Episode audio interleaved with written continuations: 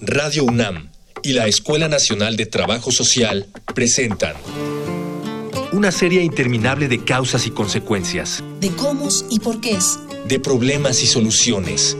Eso es la vida. Vida cotidiana. Sociedad en movimiento.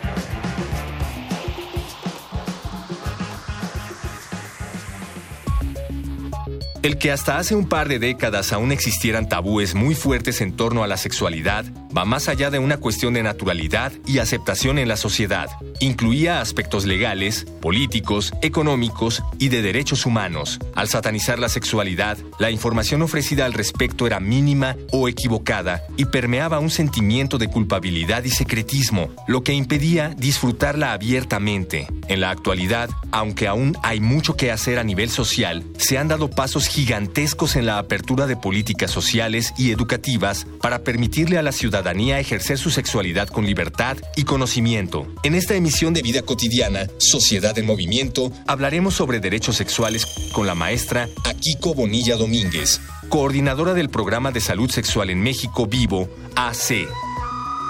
Dialogar para actuar, actuar para resolver.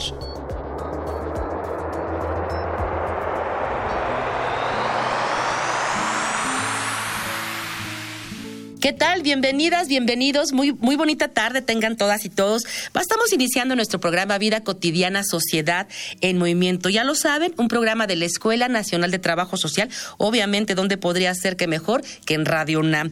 Y bueno, hoy tenemos un, un tema muy interesante, sobre todo y especialmente preparado para los jóvenes, para las jóvenes que nos escuchan, las personas que también son adolescentes y por supuesto también los papás aprendemos mucho de estos programas. Hoy vamos a hablar acerca de derechos humanos, pero de una parte especial de los derechos humanos. Hoy vamos a hablar de salud y derechos sexuales, principalmente en jóvenes y adolescentes. Eh, ¿Qué medidas de información, qué medidas de sensibilización, de conocimiento debemos tener todas y todos para conocer nuestros derechos sexuales? Hay desde 2001 una iniciativa muy interesante, una cartilla de derechos sexuales de jóvenes y adolescentes, también con la persona que ahora está como invitada con nosotros le vamos a preguntar acerca de eso. Entonces, preguntas, dudas acerca de nuestro tema. Yo soy Ángeles Casillas. Escuchen nuestras diferentes formas de poder comunicarse con nosotros en nuestro programa. Facebook, Escuela Nacional de Trabajo Social, ENTS, UNAM. Twitter, arroba comunica, ENTS. Instagram, comunicación, ENTS. Ya ya escucharon nuestros medios de contacto. Gracias por todas sus observaciones y sugerencias. Le quiero dar la bienvenida. Ya escucharon ustedes el cintillo de presentación. La bienvenida a la maestra Akiko Bonilla Domínguez. Maestra, muy buenas tardes, bienvenida. Muchísimas gracias, no, muchas gracias por la invitación, un gusto, un honor estar con ustedes. Gracias. Gracias, gracias a ti por aceptar estar con nosotros en, en cabina. Eh, quiero agradecer a quien hace posible que todo esto que estamos nosotros muy sentaditas y disfrutando sea posible. Este, eh, pues en los controles, Miguel Ángel Ferrini, muchas gracias por todas tus atenciones, Miguel. Muchas, muchas gracias. Vamos a empezar contextualizando para quienes nos escuchan. Eh, y empezar a introducirnos en el tema, empezar a calentar motores, como, como se dice.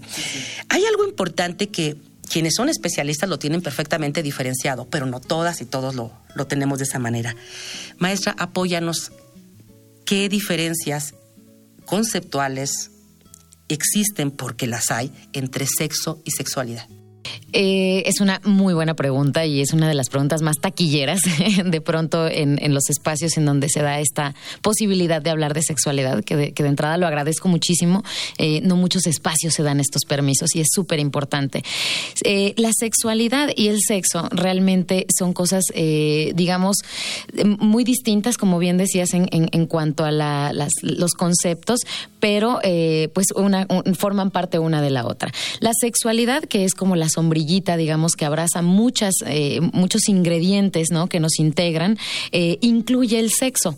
Entonces voy a empezar un poquito por esta parte de la sexualidad. Sexualidad es una dimensión eh, que tenemos todos los seres humanos. O sea, si eres humano, eres sexuado. O sea, es inherente, no te la puedes arrancar, no te la puedes quitar. Es una dimensión de tu vida que has expresado a lo largo de todo este tiempo que has vivido y que seguirás expresando hasta el día en que te mueras, ¿no? O sea, esto sucede desde desde el momento en el que te conciben, porque realmente si nos vamos a la, biología, desde el momento en el que un óvulo y un espermatozoide se unen, ya hay sexualidad, porque la información eh, cromosomática que se incluye va a determinar ciertas características biológicas que, bueno, no olvidemos que estamos inmersos en una cultura y entonces a partir de esas características biológicas muchas veces se construyen eh, ciertas expectativas y ciertas como, entre comillas lo pongo, condiciones, ¿no? Que habrán de darse en el desarrollo de esa persona. Entonces, si nos damos cuenta realmente desde el momento en el que células microscópicas se unen,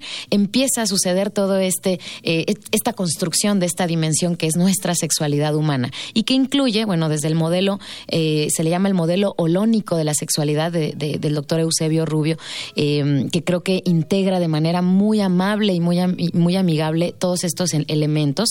Sin duda, digo, hay otros, hay otros modelos y que nos, nos esto desde otras miradas, pero que al final nos ponemos de acuerdo en lo mismo. incluye la parte de nuestro cuerpo, en donde precisamente hablaríamos del sexo. Ahorita vamos a determinar. Exacto. Y también está la parte de nuestro género. También creo que lo podemos platicar en, en, breve porque a veces hay mucha confusión al respecto de este concepto. Tenemos la potencialidad de ser madres o padres o de dejar alguna huella en este mundo y ahí hablamos de la reproductividad. Tenemos vínculos de afecto y tenemos también esta parte eh, que precisamente tiene que ver con lo que todo mundo cree que es sexualidad y que curiosamente si te das cuenta es solo un pedacito, es un petalito de esta, de esta linda flor y es el erotismo. En el erotismo sí podemos hablar de eh, toda esta parte del disfrute de nuestros sentidos, hablar de placer, hablar de encuentros eróticos y demás, pero si te das cuenta es una gama inmensa que abarca prácticas, roles, fantasías, deseos, eh, proyectos de vida como lo podría ser una maternidad o una paternidad, por puesto salud. Entonces, es, es un, yo, yo siento que es como un pastelito que tiene muchos ingredientes la sexualidad humana. Y uno de ellos es el sexo. Curiosamente, en nuestra sociedad, y que utilizamos de manera, pues muy, yo creo que inadecuada la palabra sexo, pues hemos escuchado, ay, pues vamos a tener el sexo, ¿no? Y cosas así. Pero en realidad, eh, levante la mano quien no tenga sexo hoy día, su cuerpo tiene un sexo. El sexo, por definición, realmente es esta característica biológica, anatómica, que eh, marca la diferencia en cualquier especie entre hembras y machos. Es decir, que, células y qué cuerpo va a tener un organismo del otro, ¿no? Y que a quién le va a tocar gestar, a quién le va a tocar, por ejemplo, pues poner la semillita para que se dé ese, ese hecho. Apegado a la definición, eso es el sexo. Pero insisto, eh, en nuestra cultura que creo que tiene esta doble, este doble discurso en donde de pronto nos aterra hablar de, de estos temas o nos da mucho pudor, pero ahí estamos buenos para los albures y para los chistes colorados, o sea, hay como esta parte dicotómica también de cómo abordamos la sexualidad en nuestra cultura. Ay, qué interesante, qué interesante aquí con lo que nos comentas. Mira, me quedo con esta parte para hacerte la siguiente pregunta. Ya bien decías, sexo es la parte biológica. Así es. Sexo hombre y mujer en realidad, eh, fíjate que apegado, insisto, como a esta parte muy, muy em, estricta, por llamarlo de alguna manera, de, de, definición, estaríamos hablando de hembra o macho esta, eh, esta es la condición, digamos, animal en la que, en la que el cuerpo nos, nos presenta. Hay, hay diferente, hay, hay sexo cromosomático en este caso, hay sexo gonadal, ¿no? Que tiene que ver con que eh, precisamente, eh, ay, se me acaba de ir, que, como qué hormonas vamos a estar generando, ¿no? Para que esto, esto determine cambios biológicos y en, los momentos adecuados del desarrollo, llámese pubertad, adolescencia. porque precisamente esto de ser hombre o ser, mujer, pues bueno, ya, ya lo, ya lo platicaremos más, más eh, largo y tendido, tiene que ver más con el género, tiene que ver más con esta parte social que hemos construido, eh, pues prácticamente nosotros como especie humana, porque se nos olvida que somos animales, mamíferos, vertebrados, o sea, pertenecemos a este mundo animal y en este mundo animal existen hembras, existen machos. Ahora que estas hembras o estos machos se vivan como hombres o mujeres es hoy día un tema que estamos ya más eh, en, en apertura para conversar. Y retomo pues a Simón de Beauvoir que decía, ¿no? Que, ser mujer no, no, se nace, se hace, ¿no? Nos construimos como mujeres desde la cosmovisión que nuestra cultura nos pone para lo que se espera de una mujer o lo que se espera de un hombre, ¿no? Que es esto de la masculinidad y la feminidad. Y esto de lo masculino y lo femenino es una forma de vincularte con la vida. Exacto, exacto, de identificarte con ciertos roles, con ciertas cuestiones que construyen esta, esta persona en la que tú te, pues en la que tú te vives precisamente, ¿no? Exactamente, en la que, en la que nos vivimos. Eh, vamos, eh, eh, al inicio del programa les comentábamos de esta cartilla de derechos sexuales de jóvenes y adolescentes, algo que no es nuevo, que tiene pues, bastantes ayeres. bastantes ayeres, pero sí queremos compartirla en nuestra infografía, en este material que nos prepara producción, estos 14 puntos que integran la cartilla y volveríamos con, con la maestra Kiko para que nos comente acerca de cómo va esta, esta información, cómo, qué avances se tienen en cuanto a que hagan suya esta, estos, estos datos. Vamos a escuchar. Infografía social. Para un desarrollo integral de nuestros derechos sexuales, debemos entender que los seres humanos somos seres sexuados y que este aspecto está presente en todas las etapas de nuestra vida. Disfrutar plenamente de nuestra sexualidad es más que una cuestión de placer, que no es poca cosa, en tanto que el placer es también un derecho humano es una cuestión de salud y bienestar físico, mental y social. Si somos conscientes de esto, entenderemos que la sexualidad juega un papel muy importante en diferentes aspectos de nuestra vida, en el biológico, el psicológico y el cultural. En términos amplios, cuando hablamos de derechos sexuales, hablamos sobre decidir cómo ejercer nuestro erotismo individualmente y el afecto en conjunto, a partir de distintas construcciones que experimentamos a lo largo de nuestra vida. México tiene una cartilla de derechos sexuales de jóvenes y adolescentes que contempla los siguientes 14 derechos. Decidir sobre mi cuerpo y mi sexualidad. Ejercer y disfrutar mi sexualidad. Manifestar mis afectos públicamente. Decidir con quién o quiénes me relaciono. Respeto a mi privacidad e intimidad. Vivir libre de violencia. Decidir sobre mi vida reproductiva. Igualdad. Vivir libre de discriminación. Información sobre sexualidad. Educación integral en sexualidad. Servicios de salud sexual y reproductiva. Identidad sexual. Participación en políticas públicas sobre sexualidad. Ya regresamos de, nuestra infografía, ya escucharon ustedes los 14 puntos que integran esta cartilla y vamos a preguntarle a nuestra experta, que, que de verdad estoy muy encantada con, cómo abordas el tema, este, nos ha quedado muy claro la diferencia entre sexo y sexualidad, nos ha quedado muy claro la parte del género, la parte del sexo, para quienes estamos escuchando este programa.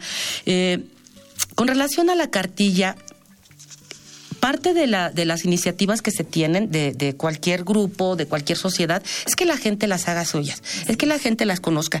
¿Qué tanto impacto ha tenido en justamente en la población a la que va dirigida esta, esta información y con qué objetivo se, se planteó.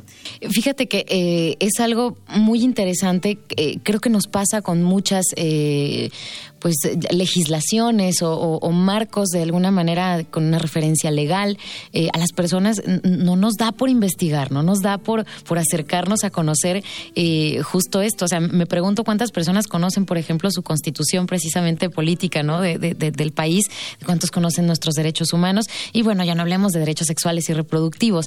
Creo que a pesar de que está el acceso a esta información y que es nuestro derecho precisamente acceder a esta información, eh, existe una cierta reserva, una cierta resistencia eh, a, pues de entrada a informarnos o acercarnos a este tipo de información. Entonces, pese a que ahí están los esfuerzos, pese a que ahí está la información, no es mucho el acercamiento. De ahí creo yo lo importante de la sensibilización y de la educación en sexualidad humana, porque muchas veces eh, mm, no quienes están un poco como en la duda creen que, y, es algo muy común que me ha tocado escuchar, creen que quienes estamos en la educación sexual promovemos, ¿no? Vamos a promocionar la sexualidad. Eh, el fundador de, la asociación en la que yo colaboro, Fundación México Vivo, siempre dice, hombres y la sexualidad no necesita promoción. O sea, por supuesto, que no, esa ya de, entrada, pues ahí viene. Entonces, ¿qué, respondiendo a tu pregunta, no mucha gente conoce los derechos sexuales y reproductivos, sin embargo, son sumamente importantes y a la hora de que los conocemos podemos darnos cuenta de que son derechos muy simples y que de hecho realmente te, hasta te suena a déjà vu. Dices, oye, pero esto yo ya lo había oído en mi constitución, ya lo había oído en los derechos humanos y, bueno, no, no, es de, no es de espantarnos, justo de ahí derivan, pero tuvo que haber eh, esta visibilización de, eh, de estos derechos en el terreno de la sexualidad, porque precisamente estamos tan apartados de nuestra sexualidad cosa que me parece tan irónica porque la tenemos tan inmersa y es inherente a, nuestro, a nuestra humanidad. Em, pero justo era, importante visualizar cómo esta libertad que tenemos, eh, también la tenemos, por ejemplo, para elegir si queremos tener hijos o hijas, eh, cuántos, ¿no? Eh, el número y espaciamiento es uno de nuestros derechos, o si no queremos tener hijos o hijas, es un derecho, y eso pareciera que, que, que, que no es tan importante de saber, pero nos sorprendería cuántas chicas de pronto creen que tienen que ser mamás porque tienen que ser mamás y ya no eligen esto como un proyecto de vida, sino como un mandato social o como un, pues es lo que me tocaba. Y bueno, no sé si, si estamos al tanto por aquí, pero México sigue siendo el primer lugar en embarazos adolescentes dentro de los países de la OCDE. Y esto, algunas investigaciones han, han, han reflejado que responde no a que no tengan la información o los recursos, sino a que de alguna manera no acceden a estos recursos precisamente y yo me regreso a esto, me pregunto si conocían sus derechos y si sabían que por ser adolescentes tenían también derecho a acceder a esto. Eh, y también muchas de estas chicas justo refieren no tener un mejor plan de vida.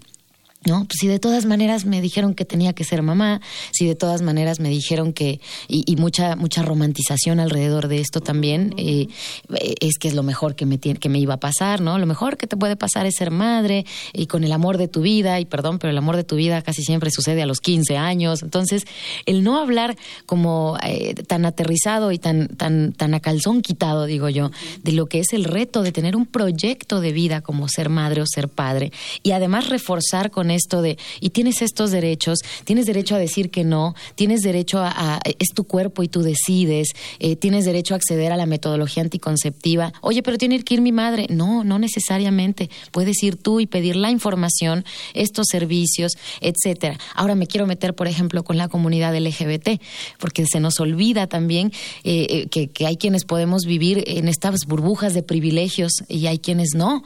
Y personas LGBT que de pronto pareciera que aspiran solo a ciertas a ciertos trabajos, claro. ¿no? De pronto el que puedan escuchar en una cartilla que está respaldada por, por, por, organismos internacionales y por nuestros propios organismos legislativos y demás, que puedan decir, oye, yo puedo participar en la vida política y pública, por ejemplo, que es uno de nuestros derechos sexuales también, a pesar de que sea una persona trans, a pesar de mi orientación sexual, etcétera, etcétera, me parece que es importante. Entonces, creo que es una invitación, de hecho, a que quienes nos estén escuchando, échense un clavado, no nos hace, no nos quita ni diez no minutitos, eh, retomar y, y, de hecho, haz con lo que decías, hacerlos míos es lo más importante. Este derecho me hace sentido, de qué va, cómo lo puedo vivir, cómo lo puedo ejercer, ¿no? Y mira, me llama mucho la atención lo que comentas aquí cuando dices, a veces no es falta de información a veces los recursos pareciera que no existen o pareciera que alguien no nos hace llegar adecuadamente. Uno de los puntos que están en esta cartilla y me llama mucho la atención tiene que ver con los servicios de salud sexual y reproductiva. Entonces, ¿dónde se hacen efectivos estos servicios? ¿Verdaderamente son suficientes? ¿Están y las personas, los adolescentes, los jóvenes, no acuden? Es, ay, qué fuerte lo que dices, pero sí, es, eh, yo creo que es una labor ahorita eh, súper necesaria el hacer como un sondeo de quiénes nos están ofreciendo estos servicios de, de, calidad, ¿no? Eh, bueno, en Fundación México Vivo hacemos muchas capacitaciones precisamente a personal de salud, a prestadores de servicios de salud. Eh, de hecho, no hace mucho justo tuve la maravillosa experiencia de dar una capacitación a pasantes de medicina de la UNAM, precisamente, que iban a hacer estas eh, como, eh, como prácticas de, dentro de su proceso de, especializaciones con servicios eh, amigables con adolescentes. Entonces, como bien dices, de que están ahí las opciones, están. Ahora, no olvidemos que esta sociedad la construimos personas y que estas personas, pues no todas te tuvimos alguna sensibilización o educación sexual. Entonces, de pronto, y la propuesta ahí está, pero es, es nos toca a la sociedad eh, ir y ver si efectivamente, de entrada, la información es poder, ¿no? Entonces, claro. este empoderamiento a partir de informarte sobre cuáles son tus derechos y cuáles son las, eh, los compromisos que tiene en este caso el Estado eh, y, bueno, cualquier otro organismo que te, que te deba, ¿no? Algo para, para ejercer estos derechos. Si yo llego a un centro de salud, por ejemplo, que tiene la obligación de darme la, información, los recursos, atenderme y demás, y no me ofrecen ese, servicio de calidad, entonces yo tendría que saber a dónde acudir precisamente para eh, pues hacer valer ese derecho y que esto no vuelva a sucederle a nadie más, ¿no? Y estamos hablando de que está la Comisión para la Prevención de la Discriminación, por ejemplo, por supuesto la Comisión Nacional de Derechos Humanos y, por ejemplo, en este caso hay organismos como en este caso nosotros, Fundación México Vivo, que podemos y hacer una labor de sensibilización para que el personal entonces ya tenga más herramientas para poder abordar esto y decir, bueno, pues tengo que hacer este que es mi trabajo, independientemente incluso de mis ideas o de mis, mis creencias y demás, porque una cosa es el compromiso que yo tengo con eh, el usuario o la usuaria y otra muy distinta pues es la, la manera de pensar y de vivir que tú, que tú lleves, ¿no? Y qué interesante, porque esta corresponsabilidad implica de entrada, como lo decías, está ahí, están perfectamente delineados, no son, de verdad los estoy leyendo, no son, no son cosas del otro mundo, pero son importantísimos para nuestro óptimo desarrollo físico, eh, mental, emocional, social, social, de todo. ¿Tienen alguna pregunta, alguna observación con respecto al tema? Con todo gusto, escuchemos nuestros medios de contacto. Facebook, Escuela Nacional de Trabajo Social, ENTS, UNAM. Twitter, arroba comunica, ENTS. Instagram, comunicación, ENTS. Ya ya escucharon nuestros medios de contacto. Gracias por todas sus observaciones y sugerencias. Eh, Maecha, tengo una pregunta. Eh, de entrada, lo que decíamos, la corresponsabilidad de poderme informar. Googleen, de verdad, googleen, cartilla, derechos sexuales y les va a salir todo tipo de información y en todo tipo de formato. Sí, te toma unos minutos. O sea, entre tu parada este, de, de, donde acabas de tomar tu metrobús a donde te vas a bajar, échale una, una checada. En tu móvil lo puedes hacer. O sea, creo que vale mucho la pena. Sí, porque además para poder demandar, para poder solicitar esta atención de los servicios, que no tiene que ver solamente con, con la cuestión de salud sexual y reproductiva, también información sobre discriminación, sexualidad, entre otros más, representa. Me llama mucho la atención cómo, cómo podemos, desde la experiencia experiencia que tú tienes como especialista en el tema, ¿cómo podríamos ir venciendo estas resistencias que yo todavía observo en los sistemas familiares? Cuando, cuando estás con, pensemos en una familia tradicional, ¿no? Está papá, mamá, están los hijos, y conforme se va desarrollando la persona, los padres y las madres se involucran con ellos. ¿Qué carrera piensas estudiar? ¿Por qué esa carrera? O sabes que te veo como, como habilidades para otra, no tienes vocación para ello. ¿Y por qué no hablar de esto? Claro. Desde que somos pequeños, es parte de nuestro proyecto de vida. Totalmente de acuerdo contigo. Sí, yo creo, eh, bueno, tenemos una, una herencia eh, histórica, ¿no? Que, que, desde siempre ha castigado mucho el tener conversaciones alrededor de la sexualidad y vaya que nos ha hecho falta porque eso nos tiene, insisto, en, en lugares muy, pues muy feos de, de, embarazos adolescentes, de infecciones de transmisión sexual, etcétera, violencia sexual, porque además no olvidemos que esto no, no solamente trastoca la salud física, que en este caso podría podría tener que ver con esto de los embarazos y las infecciones, sino la salud emocional. O sea, una salud, eh, salud sexual integral eh, implica tu bienestar físico, emocional, eh, psicológico y social con relación a la sexualidad. Porque a lo mejor yo puedo estar muy saludable,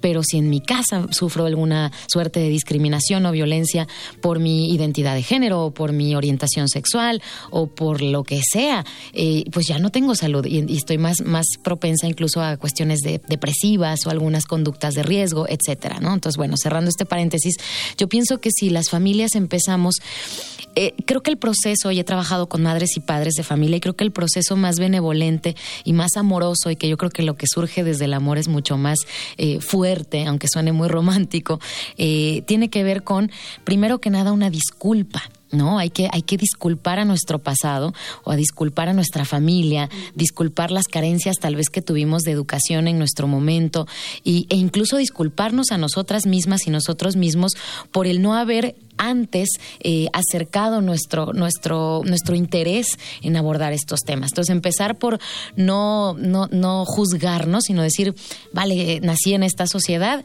nací en esta familia, en donde ha costado trabajo tocar estos temas, pero ahora estoy yo a cargo de esta familia o ahora yo quiero hacer las cosas distintas, ¿no? Creo que la pregunta tiene que ver con, ¿quiero seguir siendo parte del problema o quiero ser parte de la solución? O una disculpa, como tú lo decías, también por la percepción que tengo respecto al tema.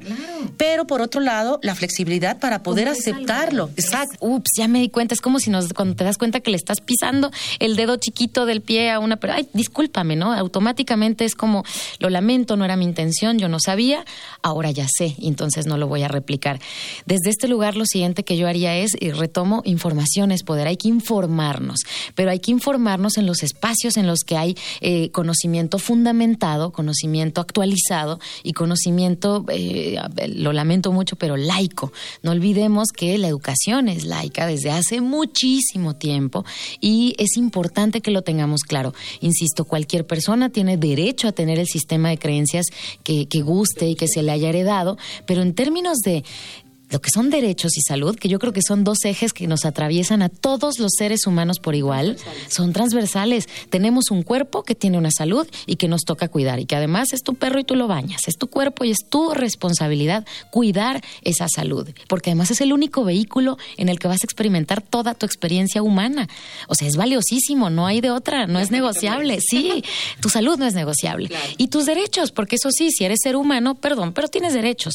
Y esos derechos que tienen que ver con tu dignidad, con tu integridad y con este, este merecer la mejor experiencia humana que puedas tener en tu propia vida, pues creo que ahí ya coincidimos todos y todas y todes, en que no queremos más violencia, no queremos más infecciones, no queremos más embarazos que estén truncando eh, proyectos de vida y potencialidades infinitas que se están quedando tal vez eh, limitadas, ¿no? Porque no, es que se desgracie la vida, no, pero es mucho más difícil que una chica retome sus proyectos y, explote sus potencialidades cuando ya tiene el compromiso de la crianza de otro ser humano. Entonces, cuando todos nos alineemos, todos y todas nos alineemos eh, claramente en lo importante que es ya no más de esto y más de una sociedad fuerte, responsable, empoderada, informada y que independientemente de, en qué crea o cómo quiera y elija vivir, sepa cuál es el marco de referencia en el cual se puede mover. Y ahí retomo el marco de sus derechos sexuales y reproductivos, porque ojo, si yo conozco mis derechos, conozco los tuyos. Y puedo saber entonces dónde, dónde termina el mío y empieza el tuyo. Y ahí se cancela la violencia, ¿no? Entonces construiríamos una sociedad mucho más eh, saludable, mucho más, insisto, amorosa, aunque suene romántica esto no tiene que ver con el amor romántico, tiene que ver con un amor propio y que implica respeto y que implica una convivencia armónica, bueno, que ya me encantaría ver, sueño con ese día. Miren, lamentablemente el programa es cortísimo, pero yo voy a tomarle aquí la palabra. Kiko ya dijo que se hacía y se confeccionaba un traje a la medida. De cada uno de los puntos que nos compartió, te comprometemos a generar nuevamente los programas de cada uno de esos aspectos que tú nos dices. No me resta más que agradecerte, de verdad fue fue muy grato conocerte y compartir contigo. No va a ser la primera vez, de eso estoy segura. Agradezco a quien hace posible este programa, nuestro productor Miguel Alvarado en los controles, Miguel Ángel Ferrini, Cindy Pérez, Jorge Herrera, muchísimas gracias. Yo soy Ángeles Casillas, nos vemos en nuestra siguiente emisión. Felicidades y bonita tarde. Gracias. Vida Cotidiana es una coproducción entre Radio UNAM y la Escuela Nacional de Trabajo Social.